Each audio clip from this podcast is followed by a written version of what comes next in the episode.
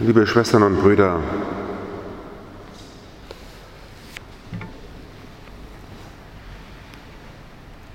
ein Gott für aussichtslose Fälle, für die Blinden, Lahmen, die Aussätzigen, die Tauben,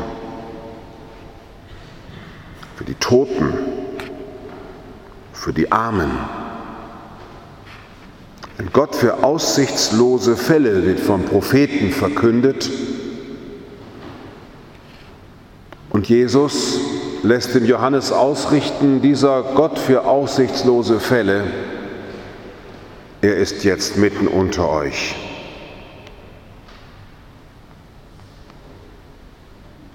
Aussichtslose Fälle, keine Aussicht mehr haben. 40 Stunden länger hat die Klimakonferenz gedauert und mit einem sehr mickrigen Ergebnis, dass die Welt zusammenarbeitet, aussichtslos. Da schlagen sich die Großen und holen sich irgendwie die Butter gegenseitig vom Brot. Und keiner will zurücktreten, weil er Angst hat, der andere könnte daraus Gewinn schlagen, aussichtslos. Aussichtslos, vielleicht auch die Demokratie. Es macht mir Angst, in unserem Land Menschen zu hören, bis in die tiefsten christlichen Kreise hinein, die sagen, wäre doch vielleicht doch besser ein starker Mann, eine starke Frau, als diese Demokratie, diese ewig großen Koalitionen und dieses Kompromisse schließen. Es ist doch aussichtslos, dass man zu einer gemeinsamen Meinung kommt, ist doch viel besser, wenn da jetzt mal einer so richtig den Besen in die Hand nimmt. Ist doch aussichtslos. In der Aussichtslosigkeit gefangen sein, das ist die Zeit des Advents. Eine geistliche Zeit, in der wir daraufhin von der Kirche hingewiesen werden in der Frage, wo denkst du auch manchmal, das sei doch alles zwecklos, aussichtslos, das mit dem sozialen Frieden und der Gerechtigkeit, dass die Menschen zueinander finden, dass die Religionen in Frieden, im Dialog sind. Wir könnten das alles ausbauen.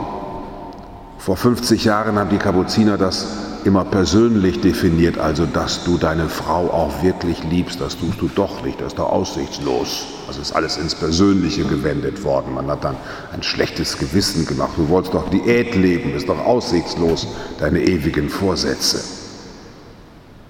Ist doch aussichtslos mit dir persönlich. Das Volk, das im Dunkeln sitzt und keine Aussicht hat.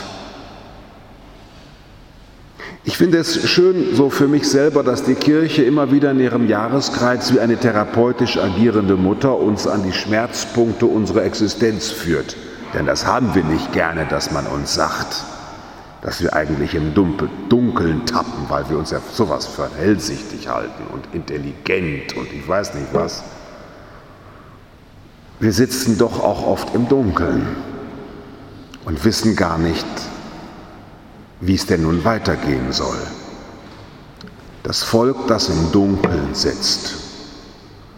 Es gibt dieses Aussichtslose in menschlichen Beziehungen, man bessert sich eben nicht. Schwester Gerlinda, die uns heute die Lesung verkündet hat, als Freundin des Hauses, nicht bis schon über 80, ne? Was hat man nicht alles getan, um heiliger zu werden, nicht? Das ist aussichtslos. Was hat man nicht schon alles getan, um noch christlicher zu werden? Aussichtslos. So, und wenn wir dann so in unserer Depression dann ganz versinken, dann kommen wir schließlich an an das Ende der Adventszeit. Und liebe Schwestern und Brüder, in dieser Christmette, die in der heiligen Nacht gefeiert wird, ich hoffe mal, dass Sie jetzt alle irgendwie schon so erwachsen sind, dass Sie da nicht das Christkind erwarten die wir, diese heilige Nacht, die wir feiern, Die feiern wir, weil wir ergriffen worden sind von einem Licht, das nicht aus der Nacht dieser Welt kommt, als würde man einen Feuerstein schlagen und dann haben wir in der Nacht so irgendeinen Funken, der aus uns kommt, sondern wir feiern in der heiligen Nacht, dass in dem, was Nacht ist in dieser Welt, Gott seinen göttlichen Funken noch einmal hineinfallen lässt, um in dieser Nacht von sich aus neue Schöpfung zu schaffen, die Welt wiederherzustellen. Unter keinem geringeren Hoffnung sind Christen angetreten, als sie das Fest des Sol Invictus des unbesiegbaren Sonnengottes nahmen am 24. Dezember in Rom, als alle zum Götzentempel gelaufen sind, um zu sagen, dieser Jesus Christus, der geboren wurde, der mit uns gelebt hat, der gestorben ist und den Gott in der Nacht von Ostern zum Leben erweckt hat und den er in der Nacht dieser Welt uns zum Licht geschenkt hat, dieser Christus ist auferstanden und ist Garant des Schöpfers der Welt, dass diese Schöpfung nicht aussichtslos geschaffen wurde. Dass diese Schöpfung nicht aussichtslos geschaffen wurde. Dass diese Schöpfung, die einen Ursprung hat, ein aussichtsreiches Ende hat dass diese Schöpfung, in der wir leben und wo wir versuchen miteinander zu handeln und auf dem Weg zu sein, dass diese Schöpfung ein aussichtsreiches Ende hat. Darum nehmen Sie dieses Fest des unbesiegbaren Sonnengottes als das, als das Fest der Feier der Geburt der neuen Schöpfung aus dem Schoß der Jungfrau Maria. Wie die Jungfrau den Sohn gebärt, den Gott in ihr, dem neuen Paradies, neu geschaffen hat, den neuen Adam, so wird Gott im Grab von Jerusalem diesen von uns getöteten Sohn wieder auferwecken und sagen, mich bringt ihr nicht zu Ende. Ihr könnt euch gegenseitig gerne alle umbringen, mich bringt ihr nicht um. Ich stehe auf und sage euch, ihr habt eine Chance. Ihr könnt anfangen, die Aussicht des Menschen soll nicht sein, der Mensch ist des Menschen Wolf. Das soll nicht die Auskunft bleiben über den Menschen. Der Mensch ist des Menschen Wolf. Die Auskunft soll bleiben, der Mensch ist des Menschen Bruder unter dem einen Vater im Himmel. Und das könnt ihr ruhig hundertmal vergessen wollen. Ich werde euch erinnern. Ich werde euch erinnern, dass dies eure Aussicht ist. Und dass dies bitteschön der Ausgangspunkt sein möge aus aller Nacht, die ihr erfahrt. Dass in eure Nacht ich meinen Geist sende. Und wie die Jungfrau ein Kind empfängt, so werdet ihr in eurer Nacht eine Lösung für euer Leben finden, die ihr euch nicht ausgedacht habt. Ihr werdet einen Weg gehen, den ihr nicht gemacht habt, nicht kreiert habt, den ich in euch neu schaffe. In eurer Nacht schaffe ich euch neu und schenke euch Lebensaussicht und Perspektive. Das haben Christen in diesem heiligen Nacht mit der vierwöchigen Adventszeit in den, in den Jahreskreislauf gegossen, um dies zu feiern dass wir ein Gottesvolk sind, das eine Aussicht hat. Deinen Tod, o oh Herr, verkünden wir, deine Auferstehung preisen wir, bis du kommst in Herrlichkeit.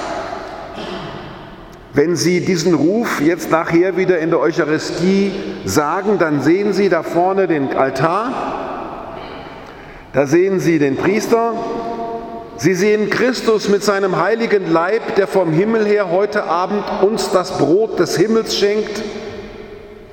Und es wird euch zugerufen, Geheimnis des Glaubens, Mysterium Fidei. Das ist nichts Mysteriöses, sondern hier ereignet sich die Wahrheit schlechthin, dass diese Welt an den Himmel gebunden ist. In der ersten Anknüpfung der heiligen Nacht in Bethlehem und als wir es zerschnitten haben, in der zweiten Anknüpfung im Grab von Jerusalem. Dieser auferstandene Christus ist heute Abend unter uns. Und wenn ihr dann mit diesem langen Gebet den Priester da so lange beten seht, ist für viele Katholiken auch so eine Zumutung, betet er da vorne so lange rum. Nein, nein, warum betet er da vorne so lange rum? Damit ihr seht, was ihr glaubt. Dass da einer ist, der für euch die Hände erhebt, wo ihr die Hände nicht mehr erheben könnt dass da einer für euch ist, der zum Vater geht, wo ihr in eurem Loch sitzen bleiben wollt. Dass da ein lebendiger Mensch ist, der euch versteht, mit euch zittert, weint, Angst hat. Der auferstanden ist und der sich euch anbietet und sagt, kommt, die ihr mühselig und beladen seid. Ich will euch Ruhe verschaffen. Mein Joch drückt nicht, meine Last ist leicht, kommt. Und wenn wir dann das Vaterunser beten als die Kinder Gottes, nicht als die Wölfe, die einander Wolf sind und sich fressen wollen, sondern wenn wir hier gesehen haben, wie Christus uns geschenkt wird und wir einander uns vergegenwärtigen, was wir sind, Kinder Gottes, dann betet die Kirche, erlöse uns, allmächtiger Vater, von allem Bösen und gib Frieden in unseren Tagen. Komm uns zu Hilfe mit deinem Erbarmen und bewahre uns vor Verwirrung und Sünde, damit wir voll Zuversicht das Kommen unseres Erlösers Jesus Christus erwartet. Wer nicht adventlich lebt, das heißt in der Erwartung des erfüllenden Christus, der wird in der Verwirrung dieser Zeit derart durcheinander geraten, dass er gar nicht mehr weiß, was gehauen und gestochen ist. Wir sind Ausgerichtete auf den kommenden Christus hin. Liebe Schwestern und Brüder, gehen wir voll Freude und Zuversicht auf diesen kommenden Christus hin. Das Tagesgebet des Sonntags auf Gaudete, den wir heute feiern, sagt, damit Weihnachten für uns alle ein Tag der Freude und der Zuversicht werde, dass die Feier der heiligen Nacht und des heiligen weihnachtlichen Tages eine Feier wird, die uns wieder ganz neu ergreift, dass in dem Unfriedlichen in uns, in dem, was in uns Stall ist und Sauerei, dass darin Gottes Gnade hineingeht. Seht die Demut Gottes, sagt der heilige Franziskus. Seht die Demut Gottes, schüttet vor ihm euer Herz aus. Lasst uns Weihnachten neu wieder feiern als einen Tag, der uns wahrhaft menschlich machen will, der uns herausrufen will aus dieser Hoffnungslosigkeit, herausrufen will aus diesem Dunkelgerede, was es immer wieder gibt. Geht nicht, können wir nicht, haben wir nicht, hat keinen Zweck, braucht man nicht wieder anfangen, mache ich nicht mehr mit. Nein, da kann die AWO ruhig 30 Mal irgendwie Unsinn gemacht haben. Das hat der Bischof in Limburg auch schon gemacht vor zehn Jahren. Also dass der Mensch lernt eben nicht. Wollen wir jetzt alle dann sagen, wir machen nicht mehr mit? Nein, wir lassen uns nicht von den schlechten Nachrichten verderben. Wir hören die gute Nachricht, die dem Aussichtslosen gilt. Blinde sehen, wieder Lahme gehen, Aussätzige werden rein, Taube hören. Wir vertrauen dem Gott für die aussichtslosen Fälle. Und wenn wir dann selber manchmal einer sind, fällt für uns auch persönlich noch ein bisschen Hoffnung ab, dass auch Gott uns, so wie wir sind, besucht in aller Dunkelheit, um uns Trost zu sein die Augen zu öffnen, unsere Lahmheit zu überwinden, das, was wir für uns als unberührbar finden, wieder berührbar macht, wo wir taub sind, uns hörend macht und wo wir denken, da sind wir tot. Da ist nichts mehr möglich, da uns Auferstehung schenkt, damit wir fähig werden, nicht ständig an die großen, reichen, tollen, sind gar nicht so toll, macht nichts, großen, reichen, tollen zu denken, sondern dass wir fähig werden, den Armen die frohe Botschaft zu verkünden. Denen zu sagen, die viel mehr Gründe haben als wir, es ist aussichtslos.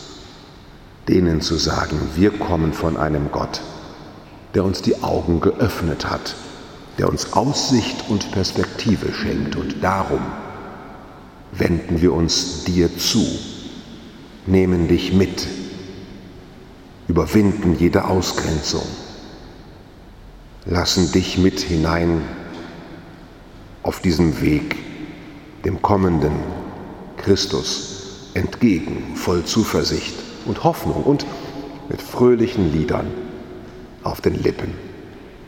Amen.